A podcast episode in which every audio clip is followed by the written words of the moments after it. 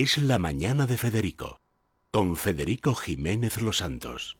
Bueno, David, cuéntame lo del Sevilla, lo del Barça, prefiero no saberlo. Sevilla 1-0 ganó al Rennes, no era un partido nada fácil, lo avisaba lo, eh, Lopetegui en la rueda de prensa previa, que apenas le preguntaron por el Rennes, y es un equipo que el año pasado, bueno, pues le dio problemas a muchos equipos en Francia, salvo al que nunca le dan problemas, que es al Paris Saint-Germain, salvo ese Mónaco de Mbappé en 2017, pero bueno, fue un partido complicado y ganó al final con un gol de Luc de Jong, 1-0, y bueno, el otro resultado ya sabes que, que pues bueno, si eres seguidor del Real Madrid, pues ayer el partido del Barcelona, lógicamente, pues no le gustó a ningún Pero has, has, visto que ha sido echar a Bertomeu y empezar a jugar Messi.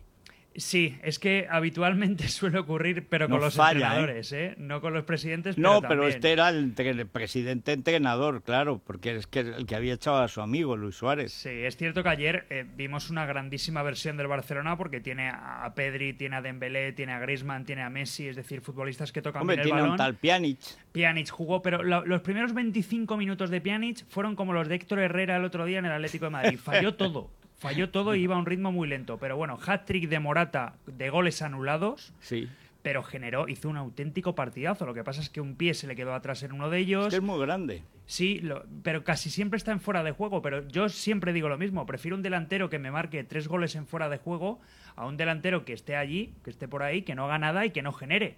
Lógicamente lo bueno es que los marquen, pero oye, si no, estás... No me hables mal de Vinicius, que ya... ya hablan mal Benzema y Mendy, ¿no? Pero no creo que pase a mayores. Muy bien, pues muchas gracias. Nos vamos a las noticias de cercanía. Enseguida estamos con ustedes. Hoy un programa especial dedicado a esa ley comunista que ha aprobado el Parlamento con la abstención de Inés, porque Inés, Inés está contra el odio, salvo que sea comunista, en cuyo caso lo aplaude.